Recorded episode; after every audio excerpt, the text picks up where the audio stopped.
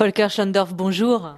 Bonjour. The Forest Maker, littéralement ça signifie le, le faiseur de forêt. C'est le titre de votre dernier film, mais l'agronome australien que vous suivez, Tony Rinaudot, c'est plutôt un ressusciteur de forêt dans le Sahel. Oui, effectivement, le Forest Maker, c'est pas moi qui l'ai inventé, c'est comme ça qu'on appelle ce Tony Rinaudot. Mais effectivement, il ne fait pas les forêts, il fait recroître des arbres, ce qu'on appelle des forêts souterraines, les racines des arbres coupés il y a 30 ou 40 ans restent vives sous la terre.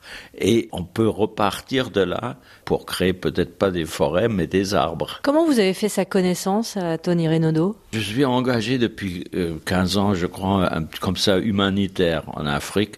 Et il m'avait invité à Berlin pour une petite conférence que Tony Rinaldo faisait.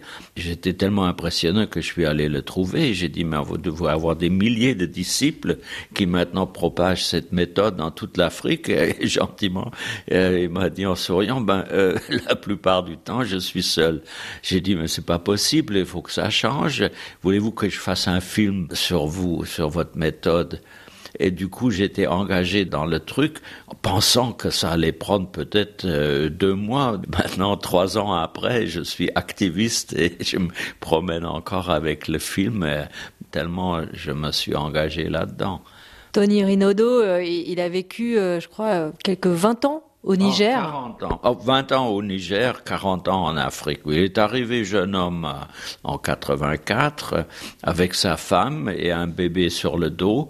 Ils en ont fait trois autres dans les villages du Niger où ils habitaient, presque comme un missionnaire. Il a appris la langue du pays. C'est le Haoussa, c'est ça? C'est le Haoussa.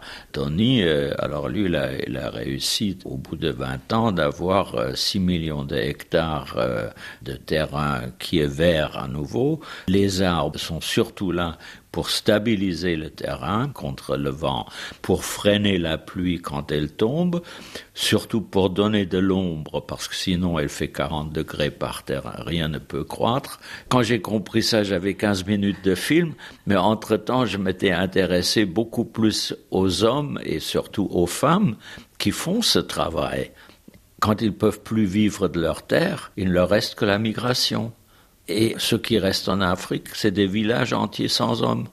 Voilà, comme ça, d'un sujet d'arbre, j'arrive à un autre, à un autre. Oui, euh, Volker Schendorf, votre nouveau film, c'est un essai documentaire. Voilà, justement, le village sans hommes, le village des femmes. Il y a un, cinéaste sénégalais, Alassane Diago, qui a fait un très beau film, euh, Les larmes de l'émigration. Il m'en a donné un extrait. Les cinéastes euh, d'Afrique sont bien mieux placés. Un autre, Idriss Diabaté.